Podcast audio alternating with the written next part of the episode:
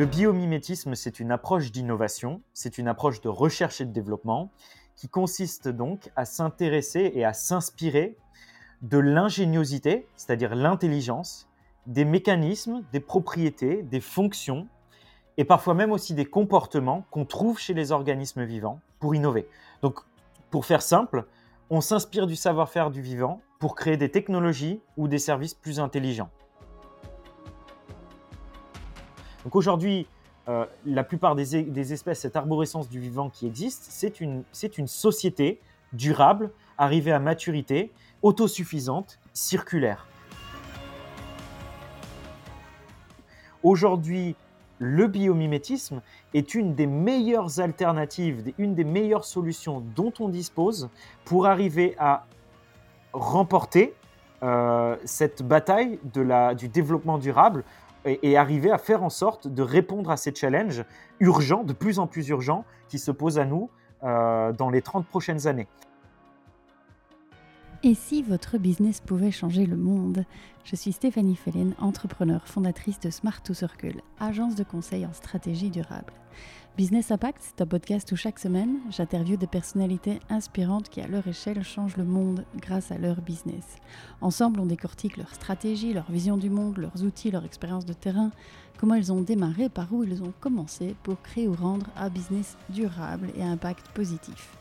Alors, dans l'épisode du jour, je vous emmène dans le monde absolument magique du biomimétisme avec Sidney Rostand, qui est expert en biomimétisme et fondateur de Bioxygie, entreprise française qui aide les industries à intégrer le biomimétisme dans leurs innovations. Alors vous allez voir, Sidney est non seulement passionné, mais aussi très pragmatique sur le sujet. Après des études de commerce et de management, il a d'abord évolué dans des grands groupes automobiles comme Audi et Porsche, avant de tomber dans le biomimétisme et de s'en passionner. Alors j'ai particulièrement euh, apprécié notre échange très franc sur la frontière qui existe entre euh, le concept et le passage à l'action concrète. On a parlé évidemment du vivant, euh, de comment ils font chez Bioxégie pour s'y retrouver dans la base de données immense qu'est celle du vivant. On a parlé de la manière d'approcher le biomimétisme en entreprise et de solutions très concrètes qui existent et qu'ils ont pu concrétiser notamment euh, euh, par exemple en s'inspirant des chameaux pour pouvoir euh, innover dans le secteur des voitures autonomes. Alors Sydney aussi partagé ses conseils et des sources d'inspiration pour vous aider à vous aussi vous reconnecter à cette magie du vivant. J'espère que cet épisode vous plaira autant qu'il m'a plu de le réaliser. Si c'est le cas, bah, dites-le moi et surtout partagez ce contenu autour de vous. Je vous laisse découvrir notre conversation. Très bonne écoute.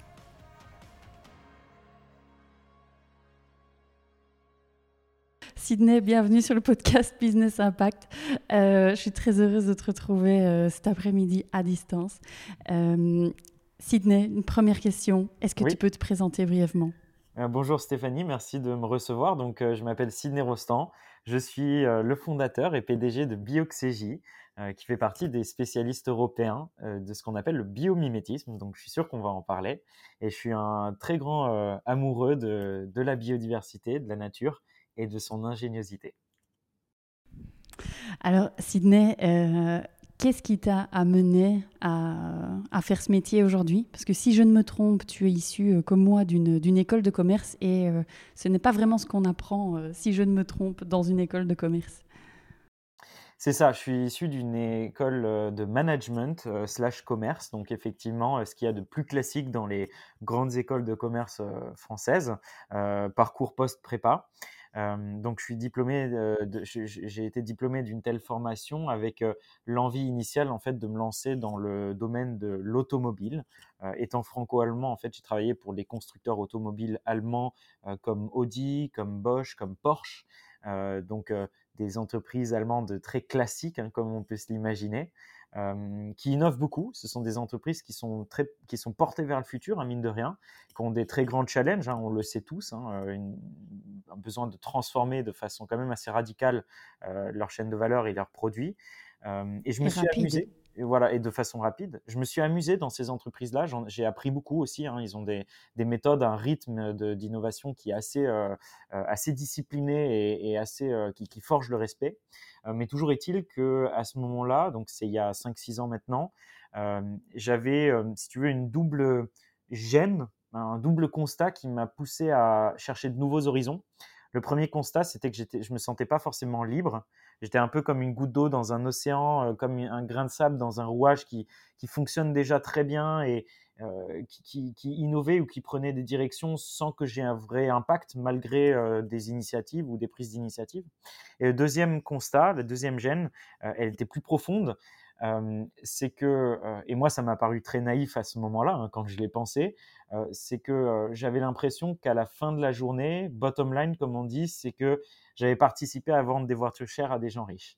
Et encore une fois, hein, ça peut paraître très naïf, ça peut paraître très utopique, et j'étais, c'est pas facile de penser ça hein, quand on sort des voies royales d'école de commerce. On a peut-être même honte un peu de penser ça, mais c'était un sentiment qui était assez présent même s'il n'était pas nuancé, c'était un sentiment qui était assez présent et qui m'a poussé à rechercher euh, d'autres horizons, d'autres directions que je pouvais prendre dans ma carrière. Et à ce moment-là, en fait, euh, par un concours de circonstances, j'ai eu la grande chance de tomber euh, sur le biomimétisme. Donc c'est l'innovation inspirée de la nature euh, on pourra rentrer dans des définitions plus concrètes mhm. hein, si tu le souhaites euh, dans un second oui, temps. Oui, bien sûr. Et, puis je me demande aussi comment tu, es tombé. Est-ce qu'on tombe sur, euh, sur ce sujet Oui, tout à fait. Ben moi, moi, le, le biomimétisme, j'en avais jamais parlé avant. Euh, j'avais pas eu de cours spécifiques en école de commerce.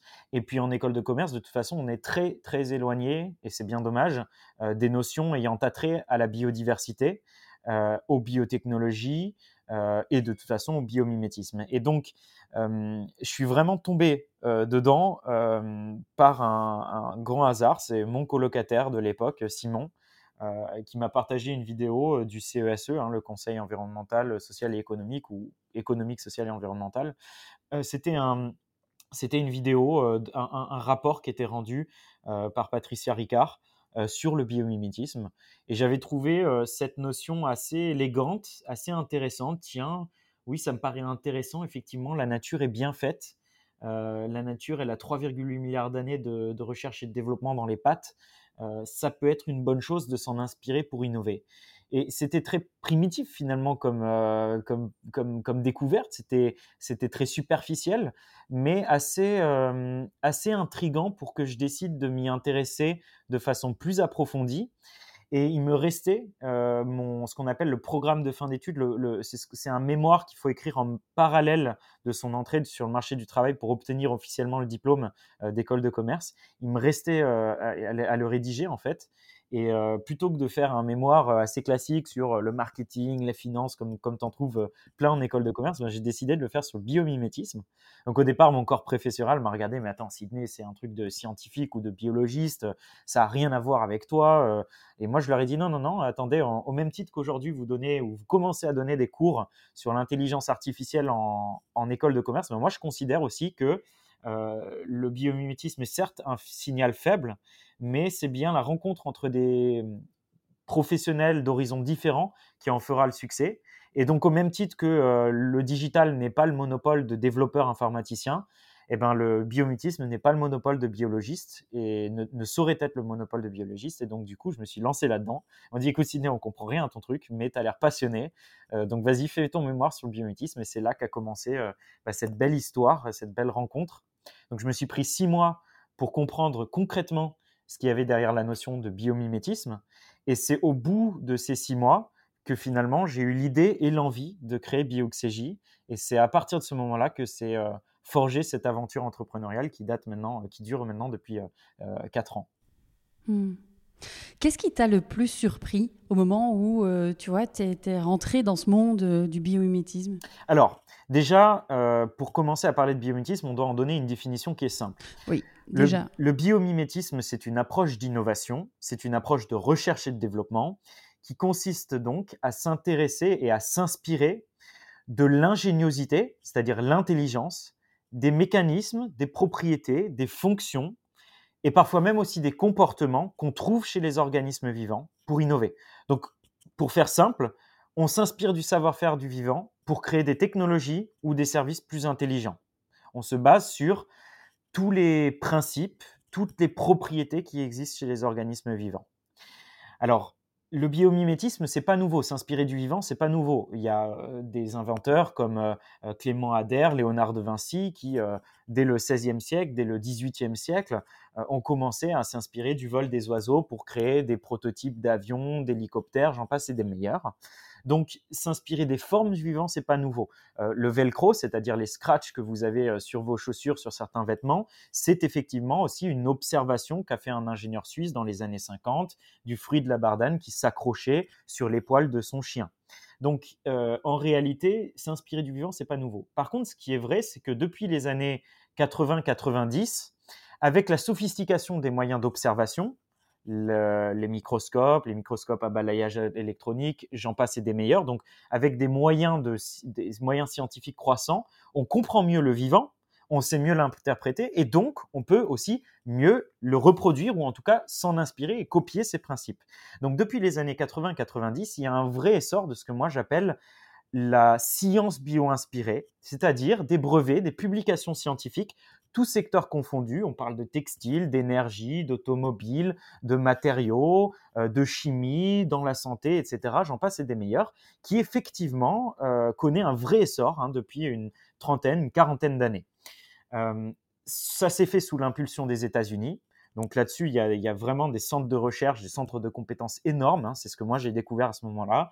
Euh, le MIT, Harvard, Stanford, Caltech, Virginia Tech, Georgia Tech, enfin tous les grands laboratoires, toutes les grandes universités américaines s'y sont mises euh, avec euh, une, croissance exponentielle du nombre de brevets depuis les années 2000. Hein. on parle environ plus 140% euh, en, matière de, rythme, de rythme annuel du dépôt de brevets et de publication en matière de sciences bio-inspirées. Euh, et puis ça s'est poursuivi, ça s'est poursuivi finalement dans, plein d'autres pays, euh, l'Allemagne, la Suisse, le Royaume-Uni, et depuis les années 2010 de façon exponentielle en Chine. Euh, c'est pas dû au hasard. Hein, dans les 25 universités au monde qui déposent le plus de brevets ou de publications de technologies bio-inspirées, tu en as 17 qui sont, euh, qui sont chinoises et 4 qui sont américaines. Ça donne un peu la mesure euh, des choses et à quel point ces pays-là, ces grandes puissances scientifiques et industrielles, ont compris l'intérêt de ce que représente le biomimétisme. Et donc, en fait, moi, il y a 4 ans, bah, je commence à découvrir, je fais ces constats-là, je vois cette promesse de ce que représente la bio-inspiration.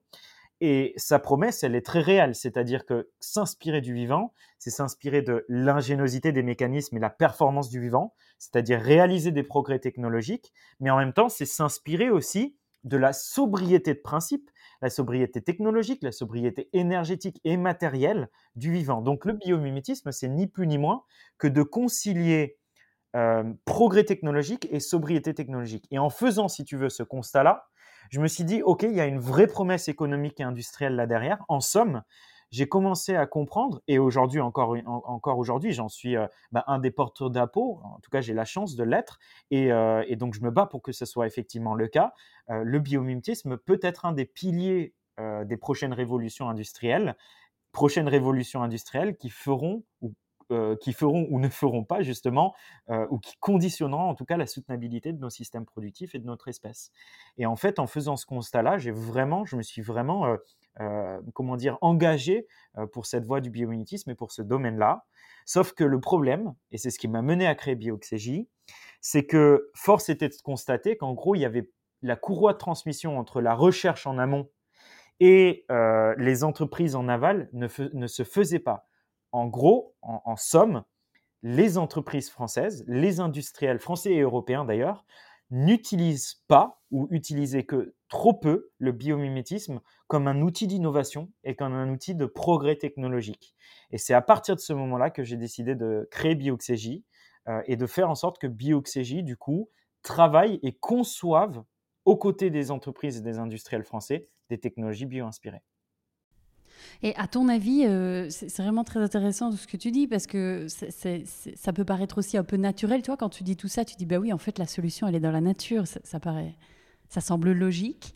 Et en t'écoutant, je me dis, je me demande, bah, tiens, pourquoi Et à ton avis, pourquoi euh, euh, on est en retard, si, je peux dire en retard, en Europe par rapport à d'autres de plus? Qu'est-ce qui fait que, que c'est si, entre guillemets, euh, peu exploité ici par rapport aux, autres euh, grandes euh, puissances Déjà, je vais apporter une nuance. l'Europe n'est pas forcément en retard, c'est surtout la France qui est en retard. parce que l'Allemagne a beaucoup d'avance, le, le Royaume-Uni, la Suisse ont déjà investi massivement. Et puis de toute façon, on n'a pas les mêmes capacités pilotées et les mêmes investissements pilotés qu'aux États-Unis ou qu'en Chine. En Chine, ça donne lieu à des vraies stratégies euh, nationales à fort impact et à fort, euh, à fort vélocité. C'est très rapide en fait ce qui se passe en Chine. Euh, cela dit, en gros, moi je ne vais pas y aller avec le dos de la cuillère. Le biomimétisme depuis les années 2010, c'est un, si tu veux, c'est une notion qui est sexy. Donc forcément, ça donne lieu à un ensemble de, euh, d'associatifs, des institutionnels, des conférenciers, des auteurs, etc., qui vont écrire des beaux bouquins, qui vont faire des belles conférences, des TEDx, etc., mais qui derrière n'ont pas de réalité euh, industrielle et matérielle. Donc en somme, c'est pas des personnes qui vont concrétiser la promesse du biomimétisme. Et c'est ça le vrai problème, c'est que et en France, mais c'est pareil, euh, euh, je l'ai vu aussi, je l'ai constaté en Allemagne dans une certaine mesure, je l'ai constaté aussi en Hollande par exemple. Tu as beaucoup d'associatifs, mais c'est des personnes qui ne savent pas innover ou qui ne sont pas faits pour innover. D'ailleurs, c'est pas leur vocation, c'est pas, c'est même pas une question de savoir ou ne pas savoir, c'est pas leur vocation d'innover. Donc eux, leur vocation, c'est d'évangéliser ou à la limite de sensibiliser, euh, parce que des personnes comme Gauthier Chapelle en ont parlé, ils ont fait des bouquins là-dessus, mais c'est pas des personnes qui vont, comment dire, concrétiser et matérialiser cette promesse-là auprès des industriels euh, en aval. Or moi, et je pense que tu es d'accord avec ça Stéphanie, euh, je considère que une partie de l'impact qu'on doit avoir euh, en matière de transition environnementale doit passer par les entreprises, doit passer par des réalisations concrètes, technologiques, servicielles, peu importe. Et donc c'est vraiment ce qui m'a poussé moi à créer Bioxégis. Je me suis dit, ok, maintenant les bouquins, on a compris l'idée, euh, on a mmh. compris l'évidence de la philosophie qui, qui, existe derrière le biométisme. Maintenant, so what? Qu'est-ce qu'on fait concrètement mmh Et je pense que des pays comme euh, les États-Unis et des pays comme la Chine, il y, a une, il y a des, des façons de faire, il y a des cultures qui sont bien plus pilotées vers la concrétisation sur un marché et sur une industrie d'une promesse philosophique, d'abord après une promesse scientifique, puis de la promesse scientifique à la promesse industrielle. Et ils savent bien faire ça. Ces pays-là savent bien le faire. Et nous, depuis une dizaine d'années, malheureusement, on végète autour de notions euh, associatives. Voilà. Et euh, mmh donc, c'est ce que j'essaye de résoudre euh, avec Bioxégie à, mon échelle. Il y a cette partie, effectivement, de vulgariser un concept. et ça, je pense qu'il faut je crois qu'il faut continuer un maximum et je pense que tu le fais d'ailleurs euh, beaucoup. Bah, c'est pour ça que je suis ici euh, aujourd'hui avec toi. Hein. Voilà, clairement. Euh, parce que je suis sûre que voilà, beaucoup de personnes ne, ne, ne connaissent pas. Maintenant, c'est vrai que derrière, alors c'est très bien de, de, s'inspirer et puis d'avoir les concepts. Il faut, il faut, les, il faut les matérialiser concrètement et rapidement. sinon, ça reste des concepts. et comme tu dis, on n'est plus autant de de, prise de conscience, on est autant de l'action. Donc il faut euh, moi, je parle souvent concrétiser ça. Je parle, souvent de la hype curve. Euh, la hype curve, hein, c'est euh, tu, tu, as une innovation ou tu as une opportunité d'innovation qui est introduite sur le marché. C'était le cas avec le biomimétisme. Et en fait, la philosophie paraît simple. Donc, tu as une sorte de montée, euh, rise of expectation, donc une montée de l'enthousiasme, des attentes, de, de la sollicitation. Donc, en fait, ces associations, quand elles se sont créées, il y a une vraie montée en matière d'enthousiasme. Mais bon sang, oui, le biométisme, ça paraît évident. La, nature est bien mmh. faite, inspiré, il faut, il faut s'en inspirer. Euh, on, va, on, va, recréer et réinventer nos technologies. Donc là, il y a eu une vraie montée euh, dans, au début des années 2010 avec l'Association française du Hein, notamment euh, d'enthousiasme, c'était très bien. Mais après, il y a eu une vraie dégringolade. Donc, euh, le soufflet qui s'est totalement dégonflé, c'est ce qu'on appelle la désillusion, euh, parce que derrière, derrière ça, après l'enthousiasme, il fallait concrétiser des technologies. Il fallait du coup, bah, le biomimétisme n'échappe pas aux montées en maturité, ce qu'on appelle les technologies readiness level habituelles. Hein. donc, d'abord les, les préconcepts, puis après les concepts, et qu'est-ce que ça représente de faire un concept, les critères qui doivent être validés, puis les pilotes expérimentaux les pilotes industriels, etc., etc. Enfin, il y a toute une montée en maturité ultra complexe à faire. Et ça, par contre, il n'y avait plus personne pour le faire. Et donc, il y a eu une vraie désillusion. Et aujourd'hui, euh, doit refaire tout un travail de reconviction pour réassurer les industriels qui ont été déçus par la notion de biomimétisme de bien vouloir se relancer et donc de refaire le pari du biomimétisme pour innover. Et c'est tout, tout, tout l'enjeu qui est celui de Bioxégie depuis maintenant 4 ans. Et, et, donc là, modestement à notre échelle, mais heureusement ça se passe bien pour nous malgré la crise, hein, on commence à refaire des preuves, refaire des, des, projets concrets qui ont des résultats, où les industriels voient les résultats, comprennent les bénéfices, des bénéfices technologiques, financiers et environnementaux, palpables, concrets, prouvés. quoi. C'est vraiment ça qu'on mmh essaye de faire et c'est le, cœur de notre métier. Et justement, euh, si tu en avais euh, un comme ça à citer euh, pour pouvoir rendre la chose plus concrète pour les auditeurs, les auditrices? Ouais. Alors, donc le métier de bioxégie avant tout, c'est que nous, il faut imaginer qu'on travaille donc avec les directions R&D, les directions innovation d'industriels français et européens. Donc il faut imaginer que c'est des entreprises comme le groupe Safran, comme EDF, comme euh, PSA, euh, des entreprises comme Richemont, Kering dans le luxe aussi. C'est tout secteur confondu. Hein. Donc notre métier, c'est de euh, répondre à des enjeux, répondre à des problématiques plus ou moins périmétrées qui pourraient avoir. Et donc, pour répondre à ces problématiques, de créer des technologies qui sont inspirées du vivant. Donc, je vais te donner quelques exemples je ne peux pas parler de tous les sujets puisque euh, mon entreprise étant encore jeune, il y a plein de projets qui sont encore mmh. confidentiels pour l'instant. Euh, je vais te donner un exemple. Euh, il y a quelques années, il y a un industriel dans l'automobile qui est venu nous voir et qui nous a dit, voilà, écoutez, moi, mon entreprise, donc c'est un fournisseur automobile, hein, donc un fabricant de pièces automobiles. qui nous a dit voilà, moi je veux faire en sorte que mon entreprise se développe et participe à l'avènement, à, la, démocratisation des véhicules autonomes. Or, ils nous ont dit, le problème d'un véhicule autonome, c'est qu'il euh, est équipé de plein de caméras, des caméras qui viennent dire, OK, ça c'est un piéton, ça c'est un panneau de signalisation, etc ces caméras-là, elles s'encrassent rapidement. En fait, elles vont être salies par de la boue, par de la neige, par de la poussière, etc. Et aujourd'hui, on ne sait pas forcément bien les nettoyer, c'est-à-dire qu'on réutilise le même principe que tu as sur ton pare-brise et on met donc, c'est ce qu'on appelle des gicleurs, et on met 10 petits gicleurs d'eau autour des 10 petites caméras du véhicule autonome. Le problème, c'est que ça consomme énormément d'énergie et ça consomme beaucoup d'eau. Et qui dit beaucoup d'énergie consommée et beaucoup d'eau consommée, dit que le véhicule dans son ensemble a un fort impact environnemental parce qu'il va consommer plus de liquide lave-glace et il va consommer aussi généralement plus de, euh, de, diesel ou d'essence tout simplement parce qu'il va faire fonctionner des, des, des, dispositifs en fait qui sont énergivores.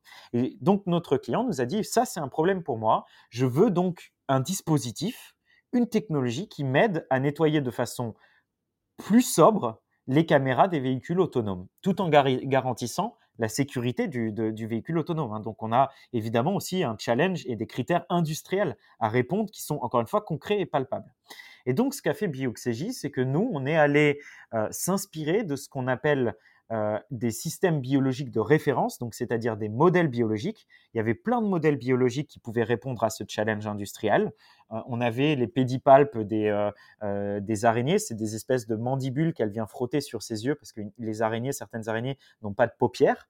Euh, on avait euh, l'électrostaticité de la carapace de certains scarabées qui doivent se débarrasser des poussières sur leur carapace pour, se, pour rester légers, en fait, notamment euh, des coléoptères aussi quand ils doivent être en vol.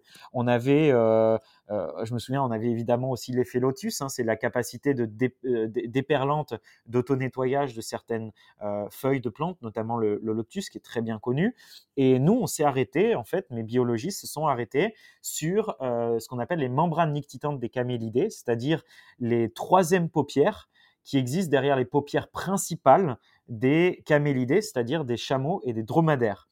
Euh, les membranes nictitantes, on, le voit hein, euh, aussi chez les chiens ou les chats. C'est ces espèces de membranes blanches derrière les, paupières qui, viennent se fermer derrière les paupières principales. Et chez les chameaux et les dromadaires, on savait que c'était extrêmement efficace pour deux raisons. La première raison, c'est que les chameaux et les dromadaires font face à des milieux très arides, donc c'est-à-dire euh, le désert, et doivent conserver environ 95% de leur taux d'humidité corporelle. Donc on savait que leur système de, glandes lacrymales, donc les larmes qui viennent lubrifier la membrane nictitante, euh, était très peu consommateur en eau. Et on savait aussi que D'autre part, les particules, donc les impuretés auxquelles les chameaux et les dromadaires font face, sont très très petites. C'est un grain de sable. Vas-y, toi, évidemment, pour évacuer un grain de sable quand on a un dans, l'œil. Donc, on avait l'intuition que c'était quelque chose qui pouvait vraiment bien fonctionner. Et donc là, nous, on, vient détricoter en fait le système biologique.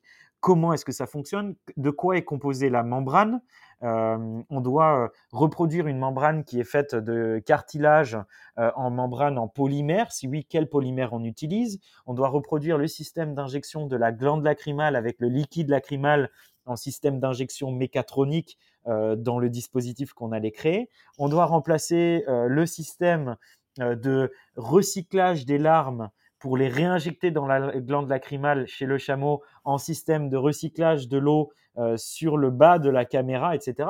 Donc en fait, tout ça, c'est un programme très complexe. Et je veux le simplifier au maximum parce que c'est, tu t'en doutes bien, c'est, de la, c'est du développement technologique assez poussé. Euh, mais au final, ce qu'on a créé, c'est qu'on a créé un, un système de nettoyage et de protection des caméras des véhicules autonomes inspirés des membranes nictitantes euh, des chameaux et des dromadaires. Donc euh, ça te montre aussi à quel point notre métier est farfelu et parfois un peu magique. Résultat des courses, c'est magique, c'est de la magie. C'est très magique, oui. Moi, c'est pour ça que j'en suis passionné. Et euh, les résultats qu'on a atteints, qu'on a obtenus, c'est que notre système est dix fois plus économe en eau que les systèmes actuels. Donc, Banco pour ça. Et évidemment, il y a plein d'autres maintenant. Hein, il faut faire monter la technologie, la faire évoluer. on peut évidemment choisir les polymères qu'on veut utiliser, essayer d'utiliser de, le plus de polymères biosourcés possible, repenser ou améliorer le, dispositif d'injection de l'eau. Enfin, on peut faire, on peut faire si tu veux, évoluer encore cette technologie. C'est ça qui est intéressant. Voilà, ça c'est un exemple parmi d'autres.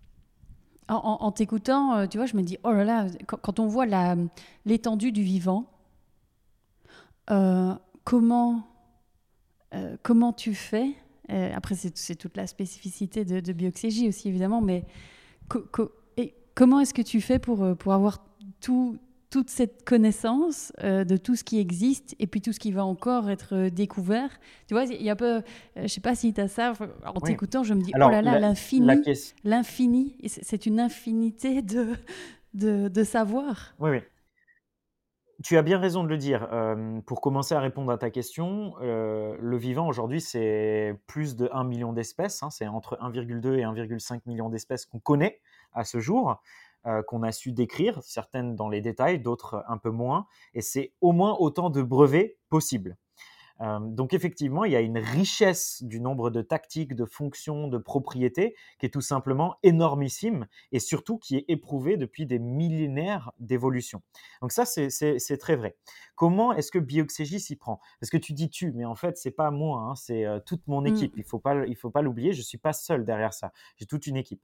Euh, donc Bioxégie a des biologistes, qu'on appelle des biologistes généralistes. Ces biologistes-là ont une connaissance assez large euh, du vivant, donc c'est-à-dire de l'arborescence des techniques, des technologies du vivant, euh, et connaissent et et améliorent d'ailleurs au fur et à mesure constamment leur connaissance technique de ce que c'est faire le vivant, de ce que nous on appelle le cahier des charges du vivant. La nature sait faire face à de la chaleur, la nature sait faire face à du frottement, la nature sait faire face à, euh, la nature sait se déplacer, la nature sait euh, communiquer, la nature sait faire plein de choses. Donc c'est une, énorme arborescence euh, multi-échelle de, de capacité et de savoir-faire du vivant que mes biologistes vont maîtriser euh, et eux, ils connaissent déjà ces arborescences et ces, embranchements de possibilités.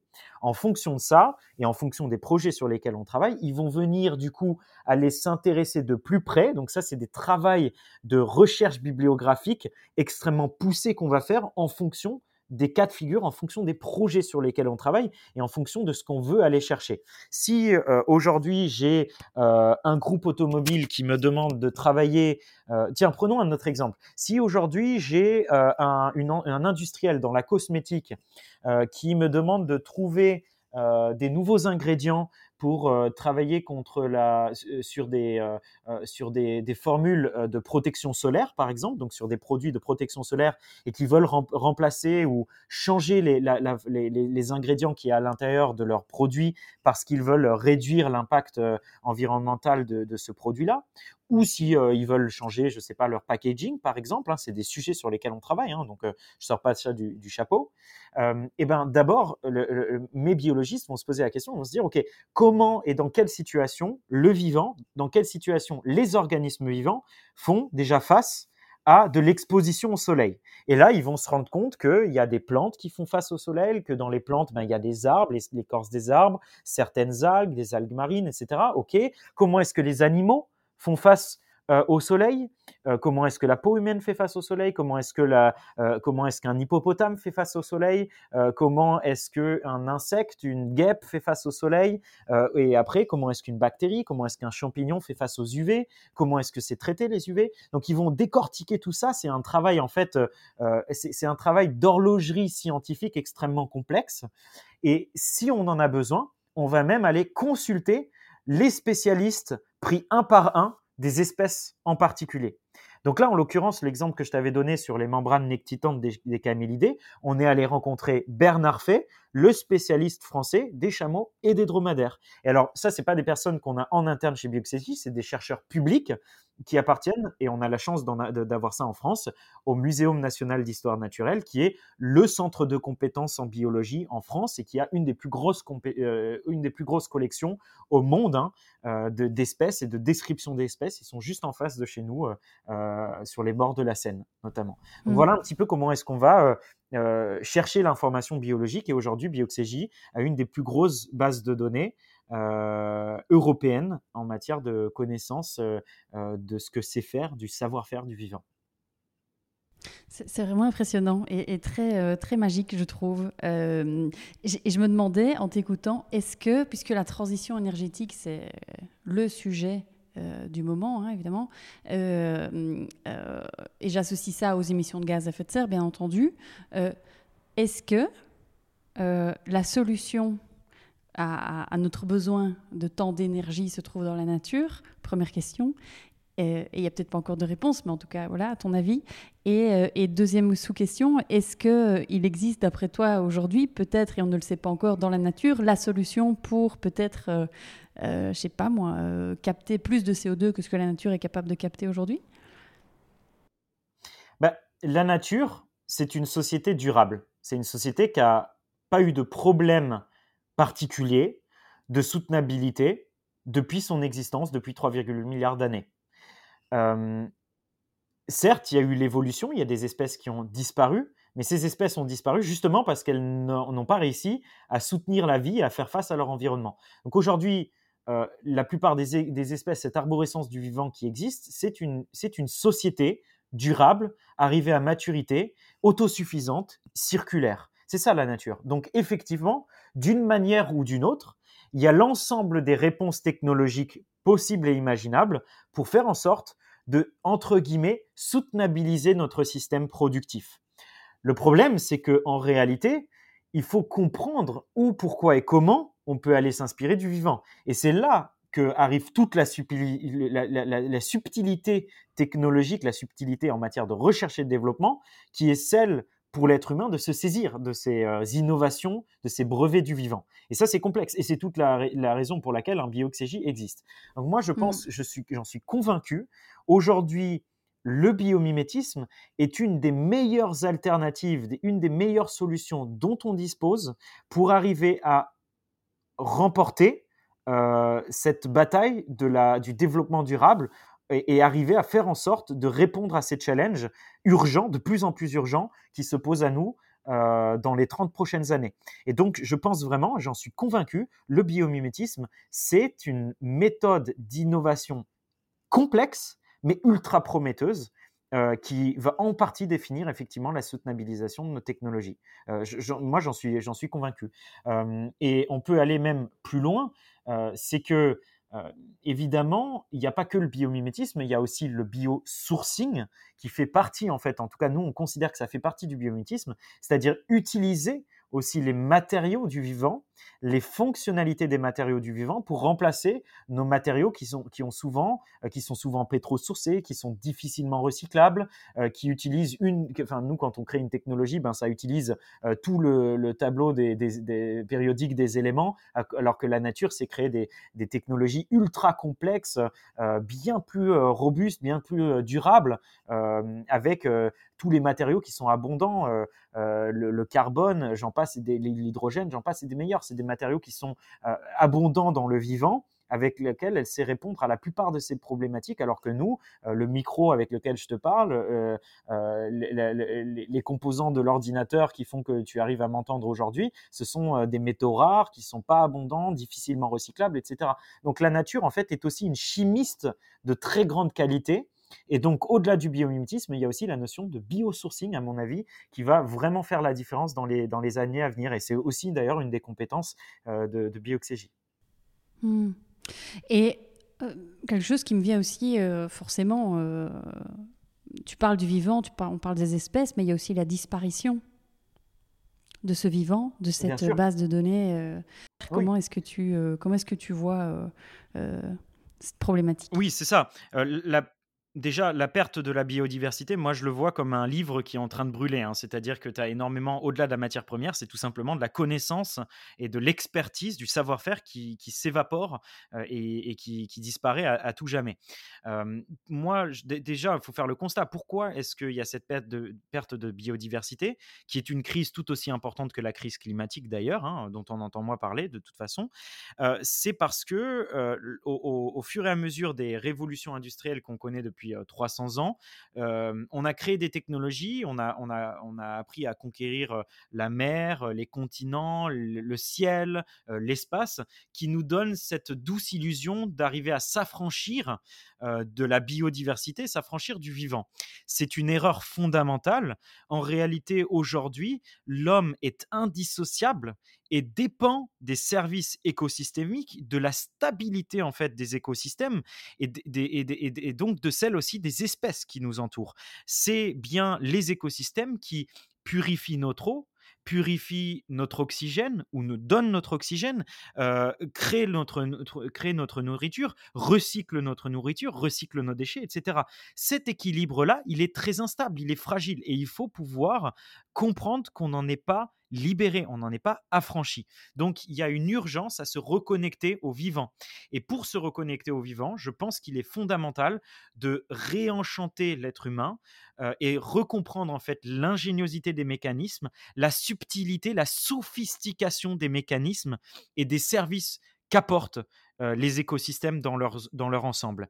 Et je pense donc que le biométisme est une bonne façon de commencer ça, d'évangéliser. Je le vois tout simplement quand moi, je parle de biométisme, quand on crée des technologies bio-inspirées auprès des départements RD de nos clients industriels, quand je vois des ingénieurs de 40 ans, 50 ans, 60 ans, qui ont déjà toute une carrière derrière eux, qui ont les yeux qui pétillent en s'émerveillant et en comprenant de ce que peut apporter un petit papillon, euh, euh, un petit, euh, une petite bactérie et de sa sophistication technologique, ce réémerveillement donne une reconsidération pour le vivant. Le vivant n'est pas frugal, c'est pas que de la matière première. On se, on, tout simplement, on vient recréer un affect, comme si après la lecture d'un très bon bouquin, eh ben, quand tu as lu un bouquin, tu crées un affect, tu crées une, un lien avec ce, livre-là. Tu, as tendance à, le choyer, tu as tendance à, à, créer un affect, à, pas vouloir le jeter. Tu le gardes dans ta bibliothèque.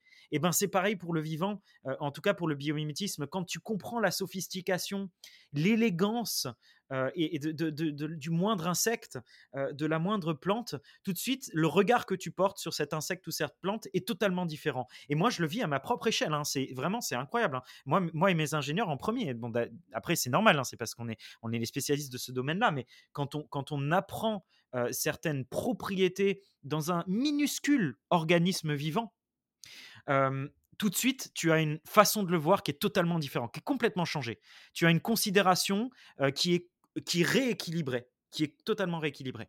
Et donc, je pense que le biomimétisme donnera l'occasion progressive et palpable surtout de reconnecter les industriels et donc les êtres humains, les familles qui, travaillent pour ces industriels, les familles d'employés, de, salariés de ces industriels, les reconnecter au vivant ça ne sera pas que la seule, évidemment, hein, il, nous faut des documentaires Netflix, il faut des documentaires National Geographic, ça c'est clair et net, hein, mais le biomimétisme y participera.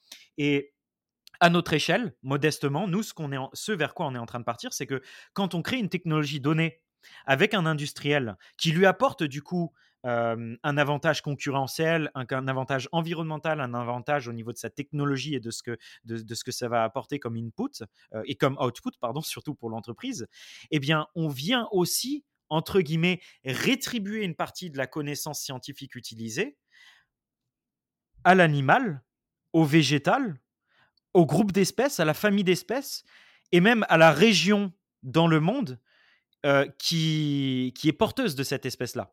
Somme toute, soit c'est au travers de programmes de protection ou de réinsertion de ces espèces-là quand elles sont en danger, parce que c'est le plus urgent. D'abord, il faut guérir, mais aussi prévenir, c'est-à-dire que parfois, on va s'engager avec certains de nos clients dans la meilleure compréhension ou le financement de la recherche pour mieux comprendre une, famille d'espèces ou une espèce en particulier. C'est aussi simple que ça. Donc, en fait, si tu veux, les gains financiers d'une technologie bio-inspirée, les gains financiers, économiques et environnementaux d'une technologie bio-inspirée, c'est d'abord pour le client, ensuite c'est évidemment pour Bioxégie et mon équipe, mais ça doit aussi être euh, pour l'espèce dont on est allé s'inspirer. C'est comme si on euh, euh, donnait des royalties indirectement sur la propriété intellectuelle que nous a donné le vivant. Clairement.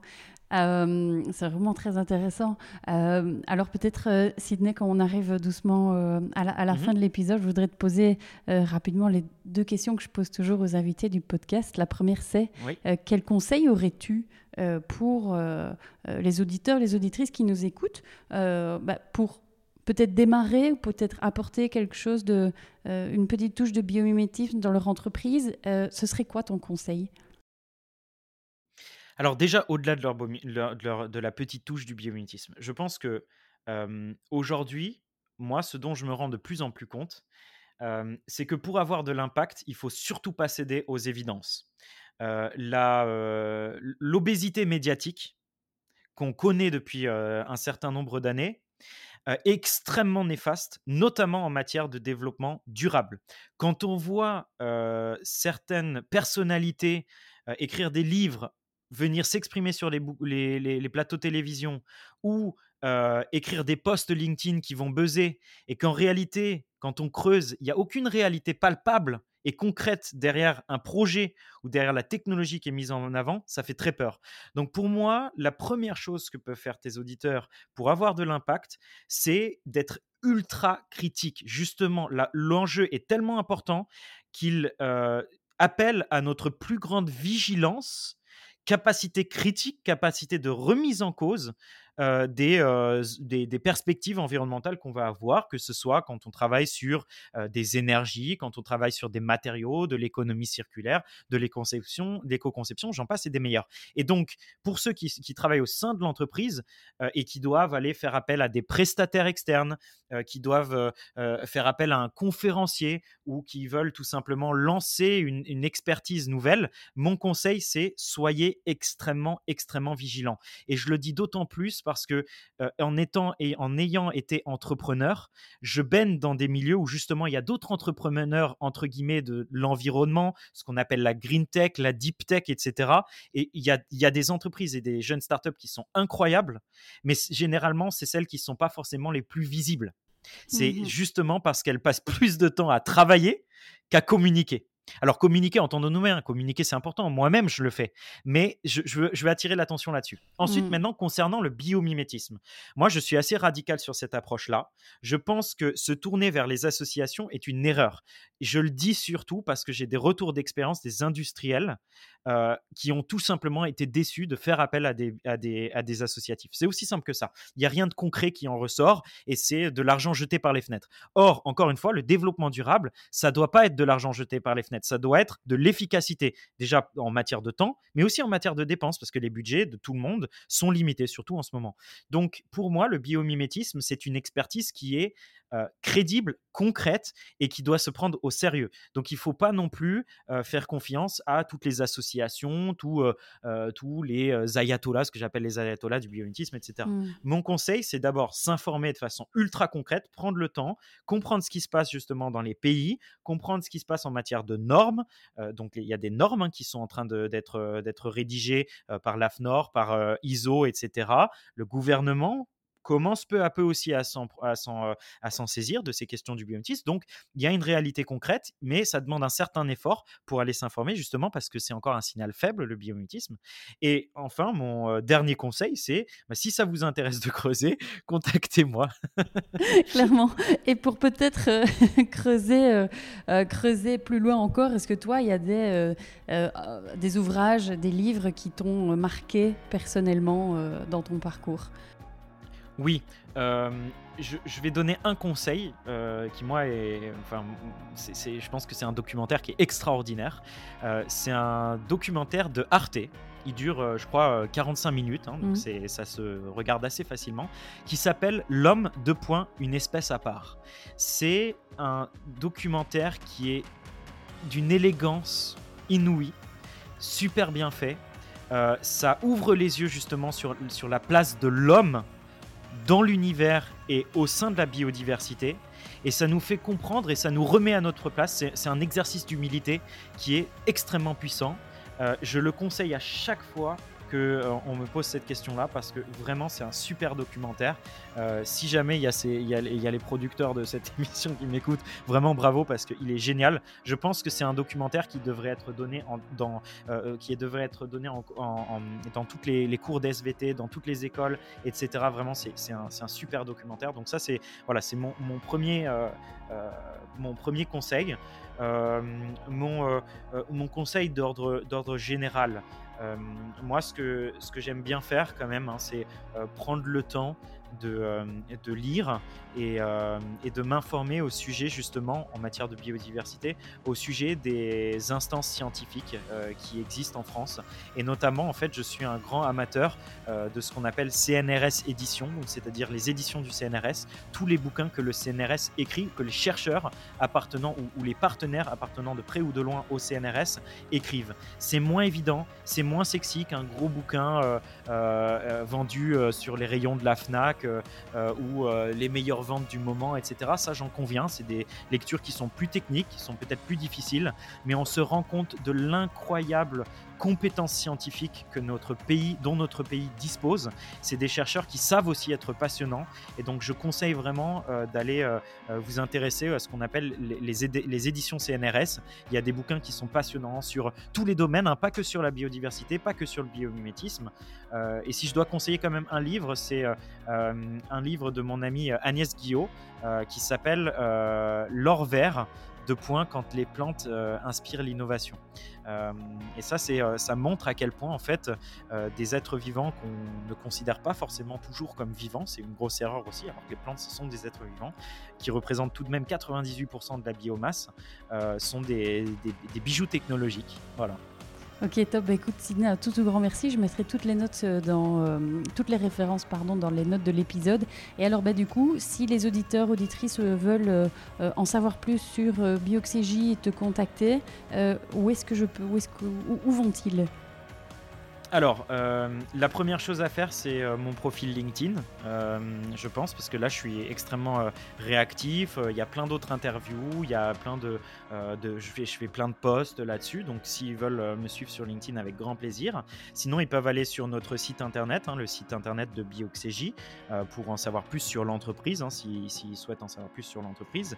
Et dernier conseil, c'est qu'on a lancé un podcast il y a maintenant un an et demi, qui est le premier podcast du biomimétisme en France qui s'appelle L'incroyable nature. Et donc, du coup, euh, s'ils veulent en savoir plus justement euh, sur euh, bah, comment est-ce que la diatomée inspire, des, inspire des nouveaux vers, par exemple, ou comment est-ce que l'oursin inspire des nouveaux pigments et colorations industrielles, ben, on, fait plein de belles histoires comme ça. Donc, s'ils le souhaitent, ils peuvent aller nous suivre aussi là-dessus.